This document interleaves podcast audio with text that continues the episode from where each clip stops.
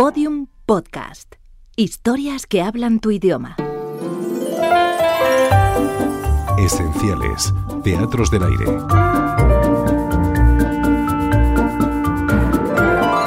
El escritor ruso Anton Chekhov escribió dos obras breves sobre el daño que hace el tabaco y el oso, que fueron interpretadas por la Compañía de Actores de Radio Madrid en 1971.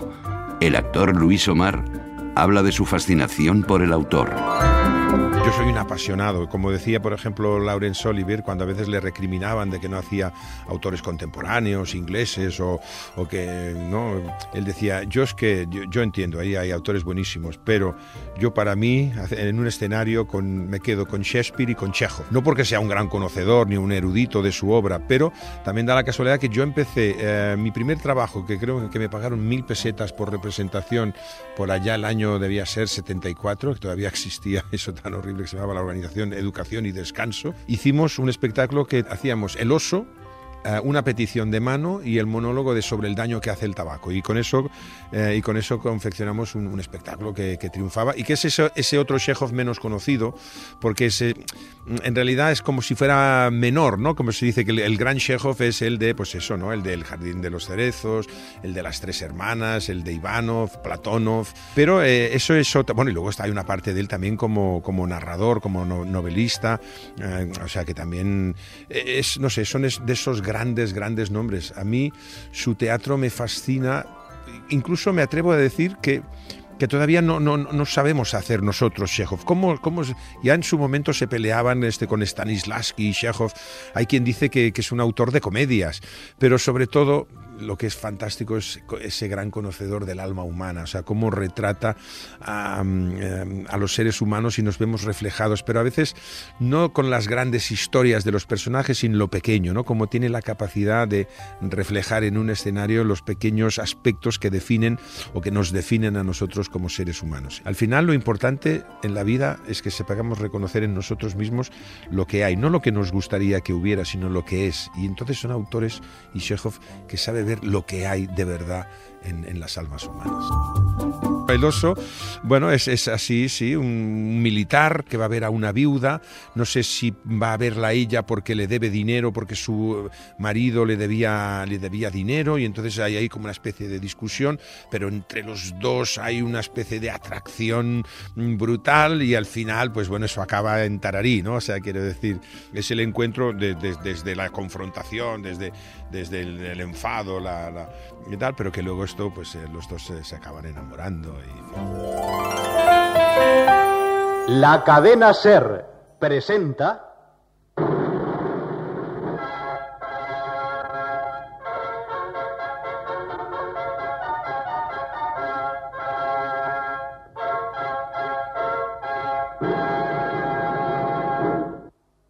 Teatro del Aire.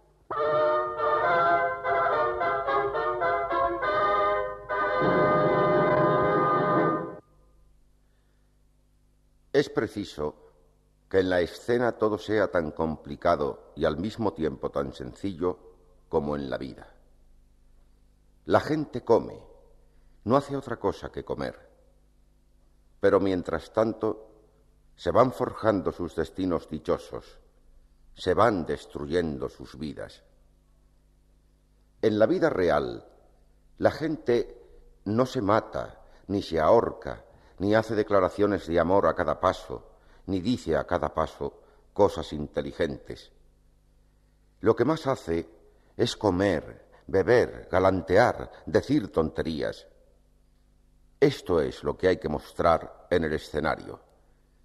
Todo el sentido y todo el drama del hombre se encuentran en su interior y no en sus manifestaciones exteriores. Las palabras precedentes, que por sí solas constituyen un tratado, un compendio de teoría teatral, fueron escritas por el autor que hoy sube al escenario del Teatro del Aire, Anton Chekhov.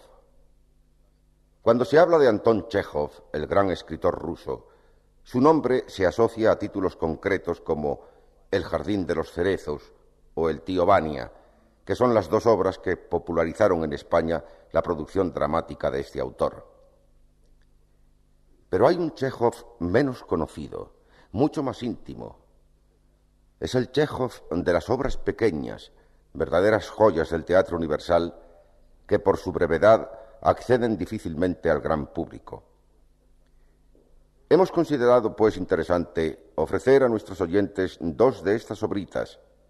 La primera es un monólogo que, bajo el sugestivo título de Sobre el daño que hace el tabaco, nos presenta la tragedia callada, el tremendo drama de un pobre hombre que, obligado a dar una conferencia, se olvida del tema principal para contar a los asistentes sus problemas, sus frustraciones, sus desesperanzas.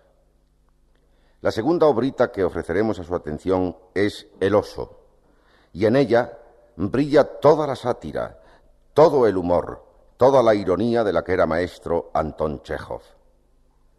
Parece mentira que, aun perdiendo necesariamente en la traducción al castellano buena parte de su gracia, continúe aquella vigente, fresca e incontenible.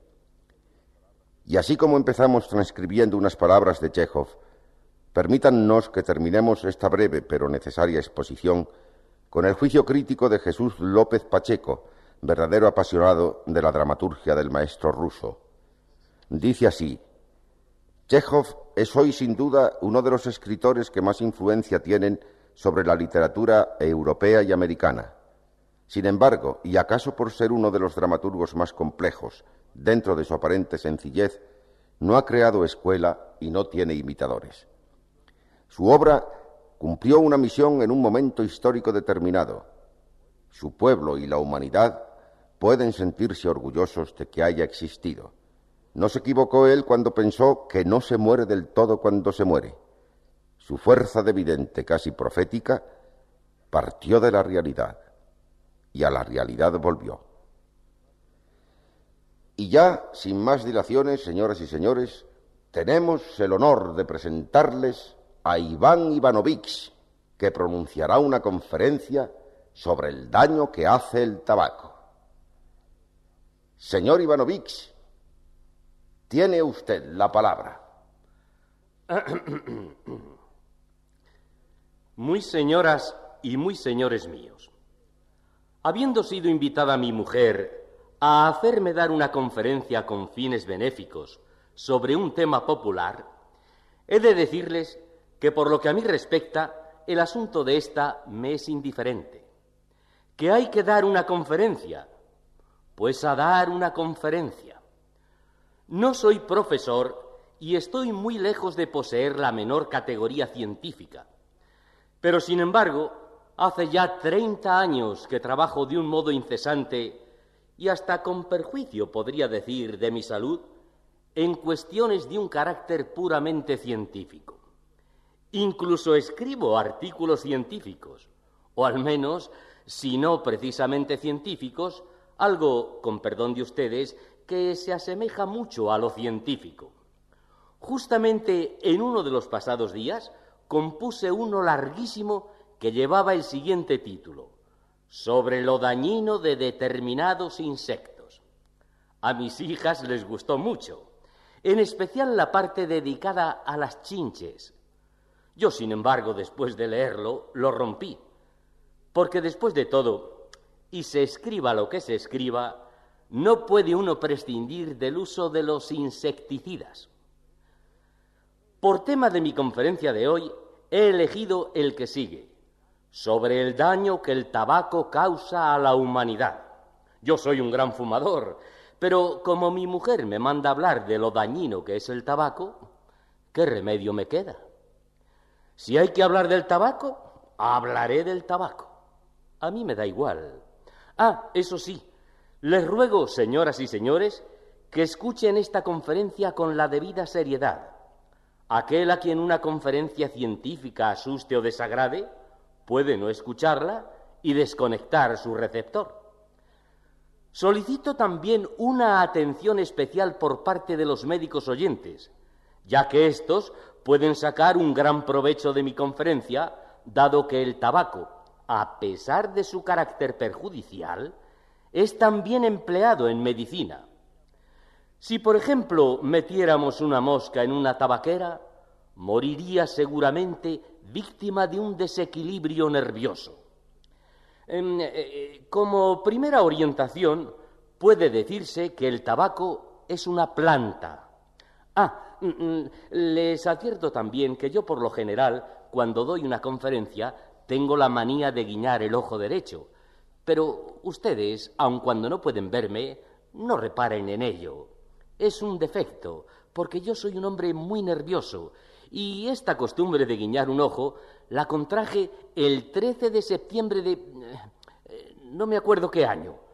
Lo que sí recuerdo muy bien es que aquel 13 de septiembre mi mujer dio a luz su cuarta hija de nombre Bárbara. Por cierto, que todas mis hijas nacieron en 13. Pero bueno, eh, el tiempo apremia y no podemos desviarnos del tema de esta conferencia. Tengo primeramente que decirles que mi mujer es propietaria de una escuela de música y de un pensionado de señoritas. Dicho sea entre nosotros, a mi mujer le gusta mucho quejarse de la falta de dinero, pero la realidad es que tiene ahorrados de cuarenta a cincuenta mil rublos por lo menos, mientras que yo no dispongo ni de una sola copeica. En fin, ¿qué se le va a hacer? En la pensión el encargado de las faenas domésticas soy yo. Voy a la compra, vigilo el servicio, anoto los gastos, limpio los muebles, saco a paseo el perrito de mi mujer, cazo ratones. Ayer, por ejemplo, que proyectaban hacer unas riquísimas tortitas, mi obligación se redujo a dar a la cocinera la harina y la mantequilla. Pues bien, figúrense ustedes que hoy, cuando ya estaban preparadas las tortitas, viene mi mujer a la cocina y dice que tres de las alumnas no pueden comerlas por tener las amígdalas inflamadas. Sobraban, por lo tanto, algunas tortitas. ¿Qué hacer con ellas? Mi mujer quiso primero guardarlas en la despensa, pero luego, después de pensarlo durante un buen rato, me dijo, cómetelas tú, espantapájaros. Cuando está de mal humor, me llama espantapájaros, Satanás. ¿Quieren ustedes decirme qué es lo que tengo yo de Satanás? En definitiva, no puedo decir que me comí las tortitas porque lo cierto es que me las tragué sin masticarlas. Tengo siempre tanta hambre. Ayer, por ejemplo, no me dio de comer en absoluto. ¿Por qué voy yo a tener que darte de comer? me dijo. Ah, ah, ah, pero nos estamos desviando del tema. Em, prosigamos aunque en realidad creo que seguramente les gustaría más estar escuchando un aria o una sinfonía. E non ho amato mai tanto la vita. No me acuerdo de dónde es esto. A propósito, me olvidaba decirles que en la escuela de música de mi mujer, aparte de las obligaciones domésticas, tengo obligación de dar clases de matemáticas, de física, de química, de geografía, de historia, de solfeo, de literatura, etcétera, etcétera. Las lecciones de baile, canto y dibujo las cobra mi mujer, aunque la de baile y la de canto también soy yo quien las da. Nuestra escuela está situada en el callejón de los cinco perros y en el número trece. Seguramente es el número trece lo que me hace tener tan poca suerte en la vida. Mis hijas nacieron en trece y nuestra casa tiene trece ventanas. ¿Qué se le va a hacer? Si alguien desea más detalles, puede dirigirse a mi mujer, que está en casa a todas horas, o leer los programas de la escuela. Y yo me pregunto, si vivo en un número trece, ¿cómo voy a tener suerte? Me he vuelto viejo y tonto. ¿Quién sabe si, por ejemplo, mientras estoy dando esta conferencia, presento un aspecto alegre y, sin embargo, cómo me agradaría dar un grito muy fuerte y salir de aquí disparado e ir a parar a cientos de kilómetros? No tengo nadie con quien poder lamentarme y hasta me entran ganas de llorar. Me dirán ustedes, ¿y sus hijas? mis hijas. Les hablo y se echan a reír. Mi mujer tiene siete hijas. No, no, perdón, eh, creo que seis. No, no, siete. La mayor, Ana, ha cumplido los 27 y la menor los 17. Muy señores míos, escuchen, soy un desgraciado. Me he convertido en un ser anodino, aunque en realidad oyen ustedes al más feliz de los padres. Por lo menos debía ser así. Es todo lo que me atrevo a decir. He vivido junto a mi mujer 33 años de mi vida que puedo decir fueron los mejores de ella. Bueno, los mejores precisamente no, pero casi casi. Estos, en una palabra, se deslizaron como un feliz instante, aunque para hablar en justicia, que se los lleve el diablo. Me parece que ella no ha venido todavía y que puede uno decir lo que quiere. Me da miedo. Me da un miedo horrible cuando me mira. Mm, mm, pues, como les iba diciendo, mis hijas seguramente eh, no se casan por su timidez y además porque no hay hombres que tengan ocasión de conocerlas. Mi mujer no quiere dar reuniones, ni invita nunca a nadie a comer. Es una dama sumamente roñosa, gruñona e irascible, por lo que jamás viene nadie a visitarnos. Pero, sin embargo, puedo comunicarles en calidad de secreto que a las hijas de mi mujer puede vérselas todos los días festivos en casa de su tía Natalia, que padece de reuma y que viste un traje amarillo con pintitas negras, con lo cual parece que está salpicada de cucarachas. Allí acostumbran también a dar meriendas, y cuando mi mujer no está presente, hasta se permiten beber una copita. Tengo que decirles asimismo que a mí la primera copa suele ya embriagarme y que en esos momentos siento en el alma tanta paz y al mismo tiempo tanta tristeza que no tengo palabras para expresarlo. No sé por qué entonces acuden a mi memoria los años de mi juventud y experimento unos tremendos deseos de echar a correr. Si supieran ustedes lo fuertes que son esos deseos, correr, correr, dejarlo todo, correr sin volver hacia atrás la cabeza. ¿A dónde? ¿Qué importa a dónde? Lo que importa es escapar de esta vida fea, vulgar, barata, que me ha convertido en un viejo y lamentable tonto, en un viejo y lamentable idiota. Escapar de esa vieja mezquina y tacaña que es mi mujer.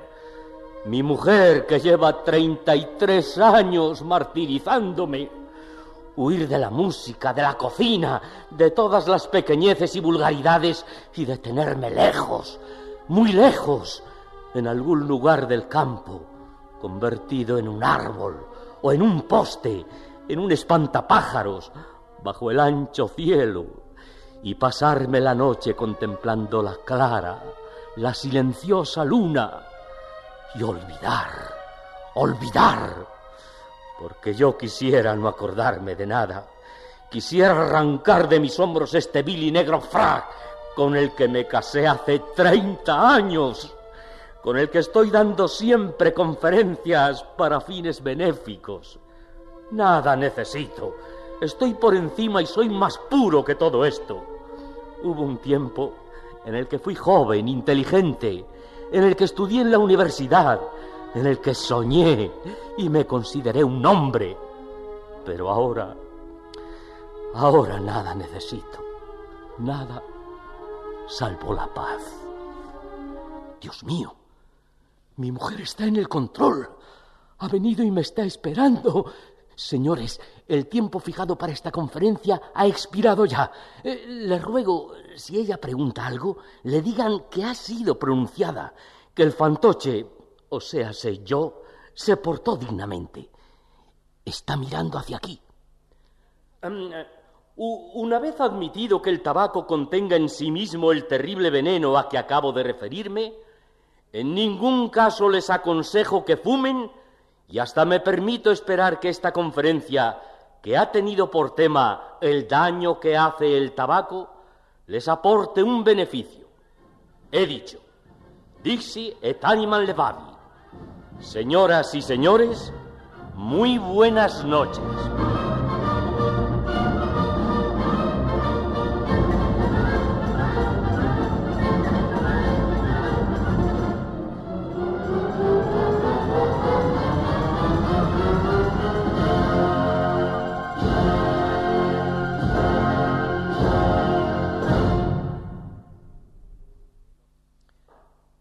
El oso.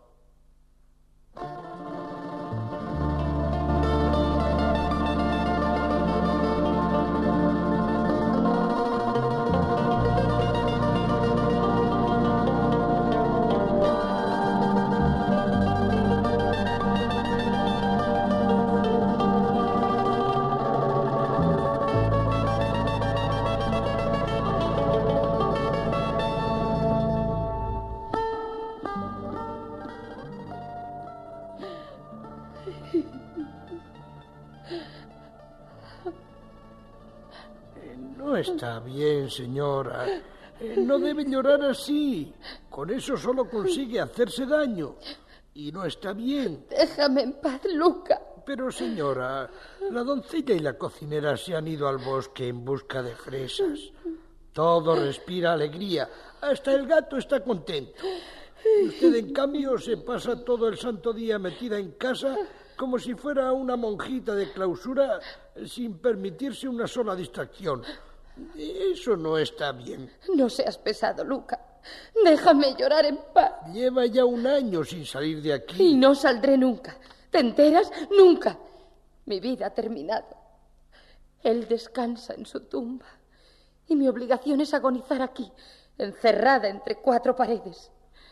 En definitiva, los dos estamos muertos. Pero, señora, eso no debería ni pensarlo. Es un grandísimo pecado. Nikolai Mikhailovich, su santo esposo, ha muerto desde luego, pero así tenía que ser. Luca. Fue la voluntad de Dios y en paz descanse. Usted ha sufrido lo que tenía que sufrir, pero no puede pasarse toda una eternidad llorando por los rincones y vestida de luto. Cállate. No, señora, no, no me callo. También mi mujer murió. ¿Y qué? Yo tuve una gran pena. Lloré 27 días y con eso bastó. Pero ¿y usted? Usted se ha olvidado que tiene vecinos. Ni hace visitas ni las recibe. Vivimos, con perdón de usted, como las arañas, sin ver el mundo. Y si no hubiera aquí buena gente, lo comprendería. Pero nuestra región está llena de señores, de auténticos señores. En Riblov, sin ir más lejos, está el sexto regimiento y los oficiales son bombones, en nombre, pero bombones. Luca, te prohíbo terminantemente hablar de ese modo. Vamos, señora, es usted joven y guapa. La belleza que a uno le han dado no va a ser eterna. Sabes muy bien que desde que murió mi Nicolai, la vida ha perdido para mí todo su valor. Tú crees que estoy viva, pero en realidad solo lo parezco.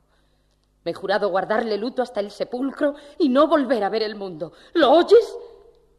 Sí, ya sé que para ti no es ningún secreto, que acostumbraba a tratarme injusta y cruelmente, que era hasta... hasta infiel. Pero yo le seré fiel hasta la tumba para demostrarle cómo soy capaz de amar.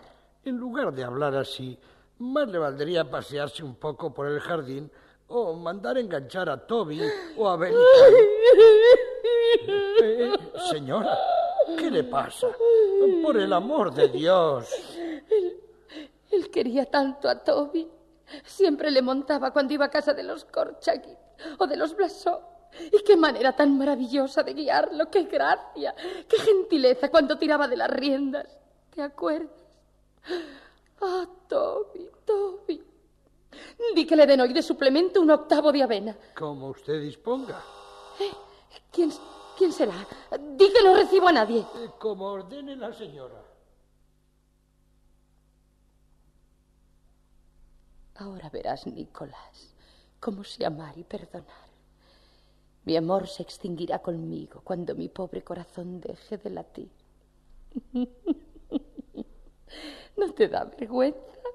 Yo tan buenecita, tan mujercita fiel, me he encerrado bajo llave dispuesta a guardarte lealtad hasta la tumba, mientras que tú... ¿No te da vergüenza, Pichichi? Me engañabas, me hacías escenas terribles, me dejabas sola semanas enteras.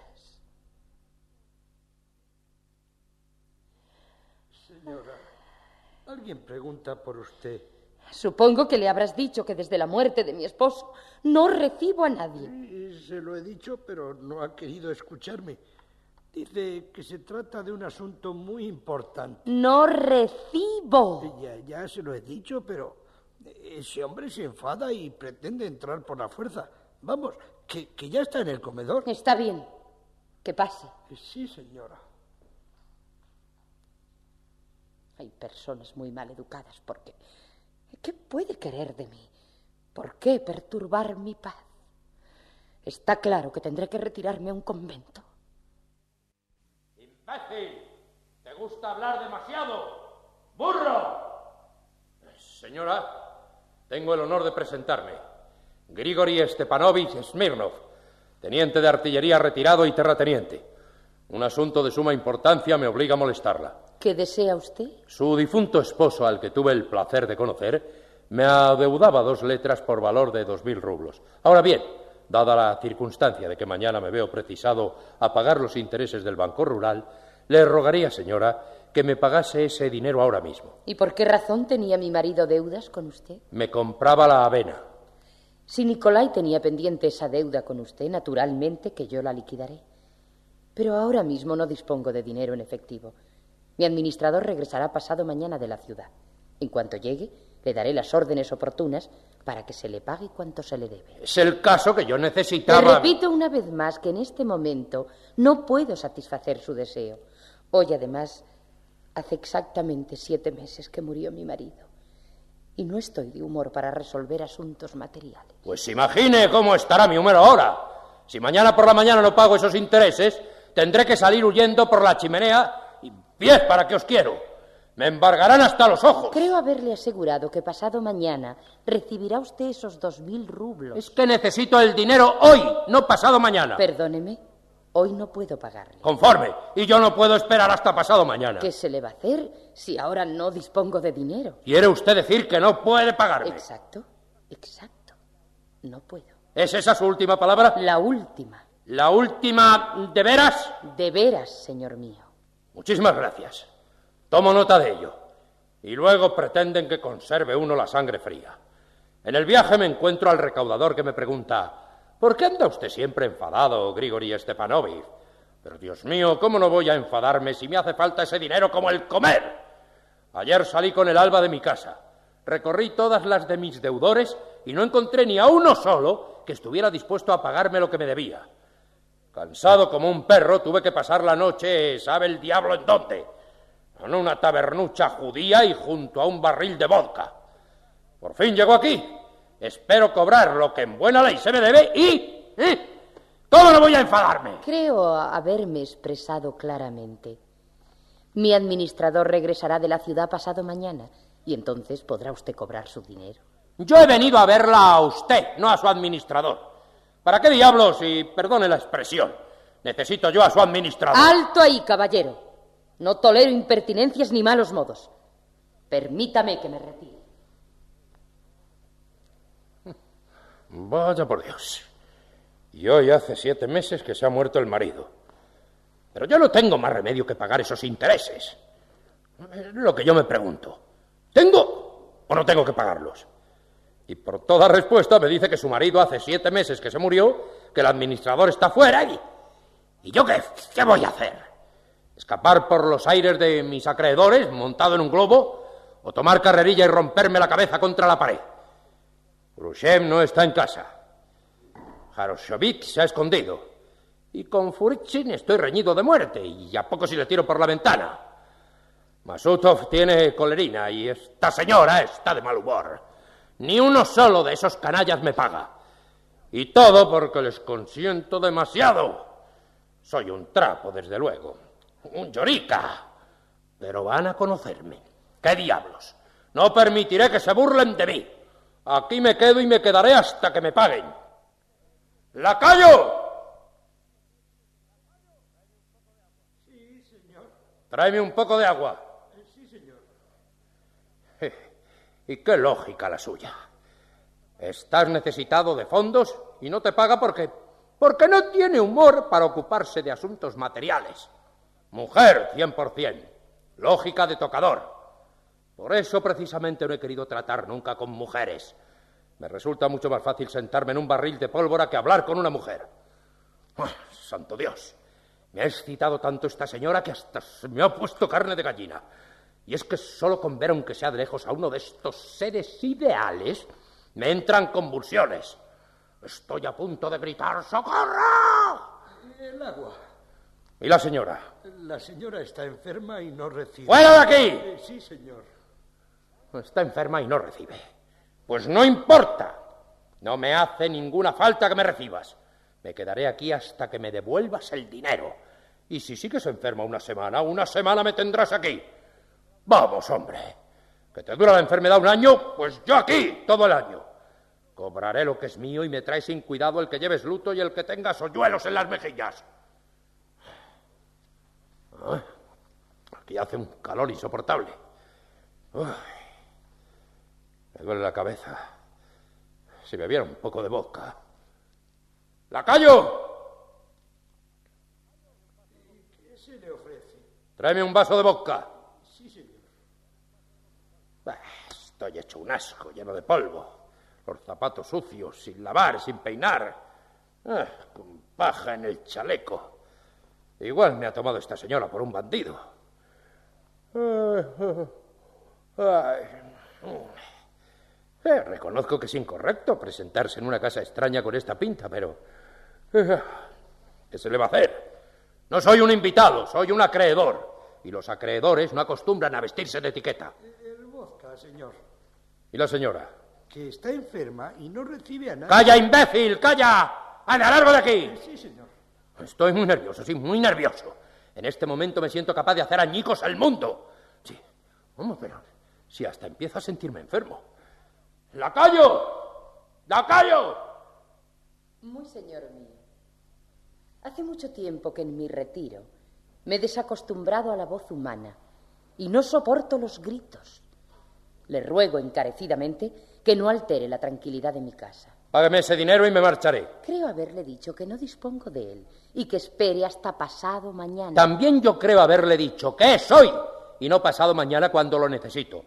Porque si hoy no me paga, mañana tendré que ahorcarme. Y francamente... ¿Pero qué quiere que haga si no tengo el dinero? ¿No piensa usted entonces pagarme ahora? Me es imposible. En ese caso aquí me quedo y aquí permaneceré hasta que logre cobrar. ¿Que va usted a pagarme pasado mañana? ¡Magnífico! Esperaré a pasado mañana. Pero es que yo pregunto, ¿tengo o no tengo que pagar mañana esos intereses? ¿Cree acaso que bromeo? Muy señor mío, le ruego que no grite. Esto no es una cuadra. Lo que estoy preguntando no tiene ninguna relación con las cuadras.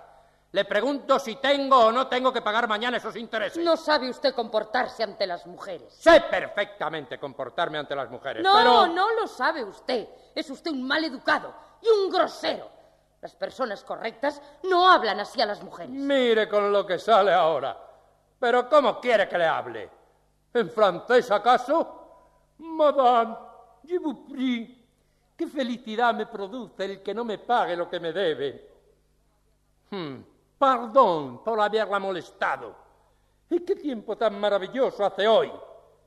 Pues si es el luto. Qué bien le va a su ovalado rostro. No tiene ni pizca de gracia. No tengo gracia, ¿verdad? Ni sé comportarme ante las mujeres, ¿verdad? Pues sepa, señora, que en mi vida he visto muchas más mujeres que gorriones. Tres veces me he batido en duelo, y siempre por culpa de las mujeres.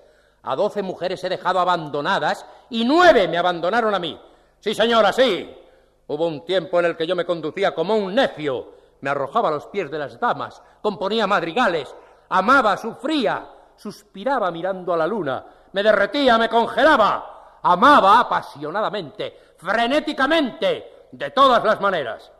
Y tal sentimiento me costó la mitad de mi fortuna. Pero ahora se acabó. Ya no me engañarán más. Oiga usted. Los ojos negros, los labios carmesíes, los hoyuelos en las mejillas, la luna, los murmullos, el aliento tímido. Todo eso a la porra. ¿A la porra? Sí, señora, a la porra. Y coste que no aludo a nadie que esté presente. Pero la verdad es que todas las mujeres son afectadas, presumidas, melindrosas, chismosas, embusteras, vanidosas, mezquinas, crueles. Poseen una lógica abominable y en relación con el cerebro, permítame que le diga, en alas de la sinceridad, que un periquito vale mil veces más que un filósofo con falda. ¡Basta ya! Tomemos, para ejemplo, a uno de esos seres ideales, todo muselina, éter, una medio diosa provista de un millón de encantos. Miremosla, sin embargo, el alma. ¿Y qué es en realidad? Un vulgar cocodrilo. Es usted un demente. Pero lo que más me indigna es que ese cocodrilo, sin saber por qué, se imagina que su obra de arte, su privilegio y su monopolio es la ternura de sentimientos. ¿Y qué diablos? Que me cuelguen de un clavo patas arriba. ¿Acaso la mujer es capaz de querer a nadie salvo a sus perritos? En el amor solo sabe lloriquear. Mientras el hombre sufre y se sacrifica, ella para expresar su cariño intenta agarrarte por la nariz. No estoy dispuesta. Usted tiene la desdicha de ser mujer y por experiencia propia debe conocer la naturaleza femenina. Dígame con franqueza. ¿Ha conocido en su vida una mujer sincera, fiel y constante? Yo... No, no la ha conocido. Solo las viejas y las feas son capaces de fidelidad y de constancia. Antes encontraría un gato con cuernos que una mujer constante. Permítame. ¿Quién entonces, según usted, es fiel y constante en el amor? No será el hombre, ciertamente. Pues sí, señora, sí. Precisamente el hombre. El hombre. El hombre fiel y constante en el amor. ¡Qué novedad! ¿Y qué derecho le asiste para decir esa majadería? Por si le interesa, puedo decirle que de todos los hombres que he conocido y que conozco, el mejor fue mi difunto marido. Le amé apasionadamente, con todo mi ser, como solo puede amar una mujer joven e inteligente. Le entregué mi felicidad, mi vida, mis bienes. Pues bien, ese granuja, con ser el mejor, me engañaba. Después de su muerte en su mesa de despacho, encontré un cajón entero lleno de cartas amorosas, delante de mis ojos, hacia la corte a otras mujeres. Y a pesar de ello yo le amaba, y le fui fiel, y por si fuera poco, aún hoy continúo guardándole fidelidad y constancia. Me enterraba en vida entre estas cuatro paredes, y como puede usted ver, le llevo luto. luto. No lo entiendo. ¿Por qué me toma usted? Como si yo no supiera por qué viste usted ese traje negro y por qué se ha encerrado entre estas cuatro paredes. ¿Por qué? Porque resulta enigmático y poético. Cuando por delante de sus ventanas pase algún joven, levantará los ojos y pensará, aquí vive la misteriosa dama que por amor a su marido se ha enterrado en vida. ¿Qué quiere usted decir? ¡Que a mí no me la das! No le asiste ningún derecho para hablarme en ese tono. Usted se habrá enterrado en vida, pero no se olvida de empolvarse la faz. ¿La faz? Uy, no sea usted cursi. Haga el favor de no insultarme. No soy su asalariado. Y por otra parte llamo a las cosas por su nombre. Como no soy mujer a Dios gracias, acostumbro a decir lo que siento y como lo siento. ¡Y haga el favor de no gritar! Quien grita no soy yo, sino usted. ¿Y va usted a dejarme en paz, se entera? Págueme ese dinero y mire. No le pagaré. Me pagará, sí, señora. Ya lo creo que me pagará. Ahora, para fastidiarle, no le daré ni un céntimo. Y déjeme tranquila. Como no tengo el gusto de ser ni su esposo ni su prometido, le ruego por favor que no me haga escenas. Me desagradan. ¿Cómo? ¿Se sienta usted? Me siento. Salga inmediatamente de mi casa. Devuélvame el dinero. No acostumbro a hablar con descarados. ¡Fuera de aquí! ¿No se marcha? ¿No? ¡No! ¿No? ¡No! Está bien. ¡Luca!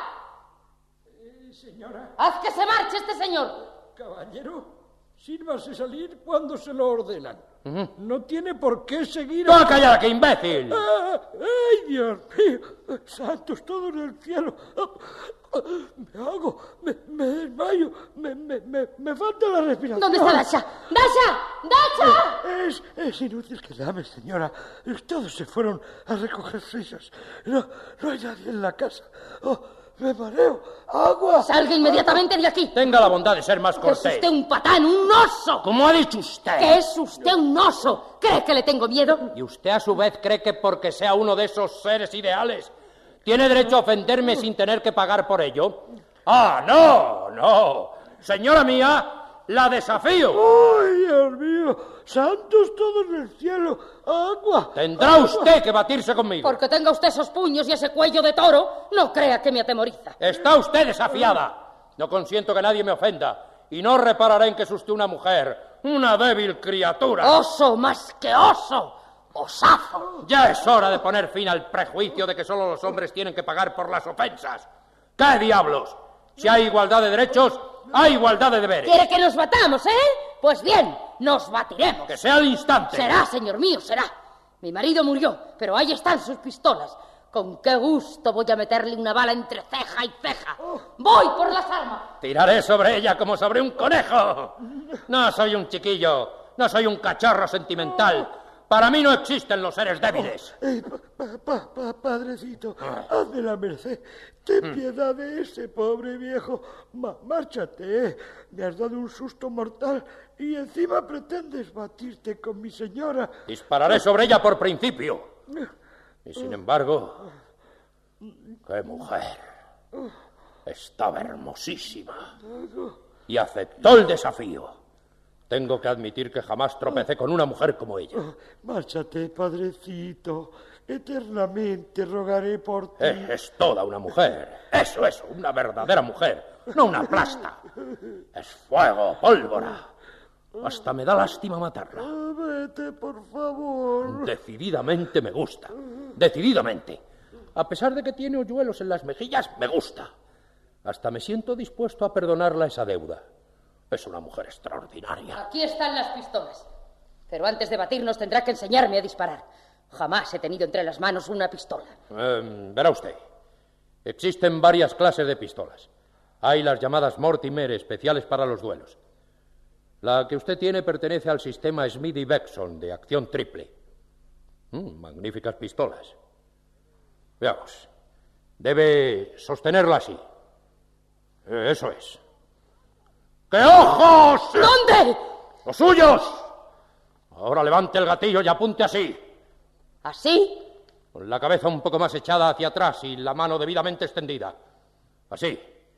Luego con el dedo aprieta usted esta cosita. Y eso es todo. La única regla importante es conservar la serenidad y apuntar sin prisa. Hay que procurar que no tiemble su mano. Bien. Pero en una habitación no resulta cómodo batirse. Vamos al jardín. Vamos. Solo que voy a advertirle una cosa. Pienso disparar al aire. Lo que faltaba. ¿Y por qué? El por qué es asunto mío. Se ha cobardado, ¿verdad? Pues no, señor. No admito las deserciones. Haga el favor de seguirme. No recobraré la tranquilidad hasta que no le ponga una bala entre ceja y ceja. ¡Cobarde! En efecto, soy un cobarde. Miente usted. ¿Por qué no quiere batirse? Porque. Porque.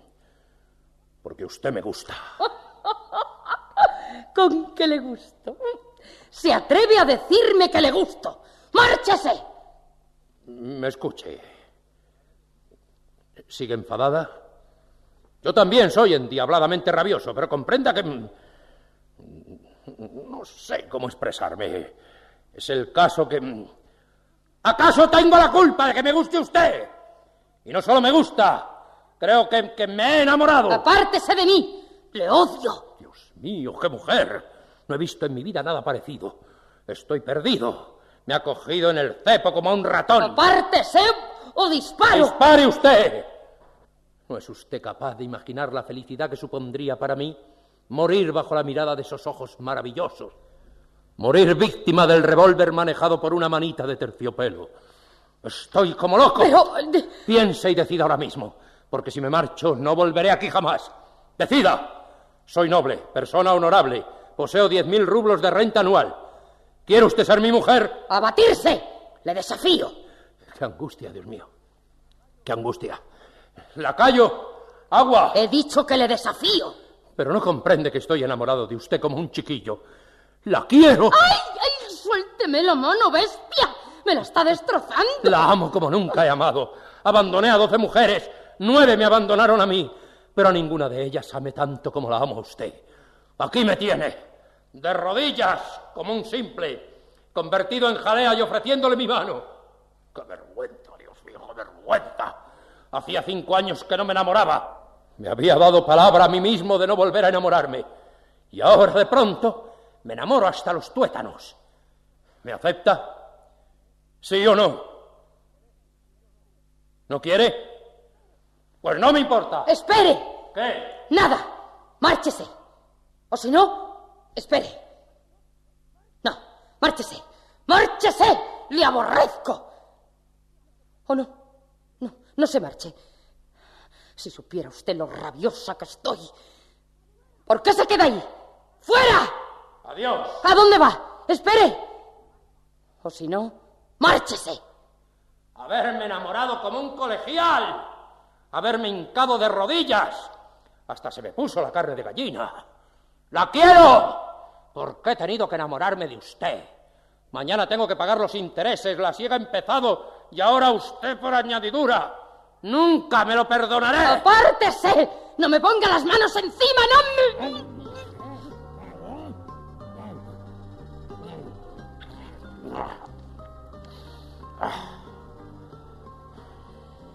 Ay, ¿Cómo besas, ladrón? ¿Cómo besas?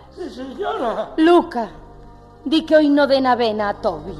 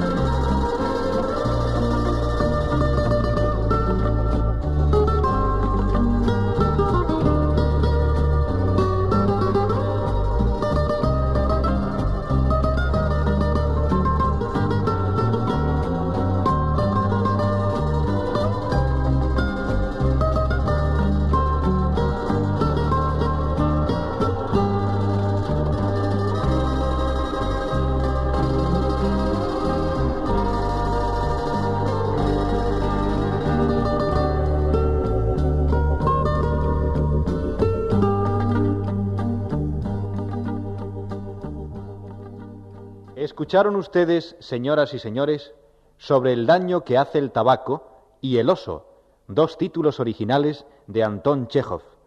Fue interpretado sobre el daño que hace el tabaco por Luis Durán, protagonizando el oso Matilde Conesa y Pedro Pablo Ayuso con la intervención de Rogelio García. Montaje musical Alfonso Hernández. Director José Fernando Dicenta.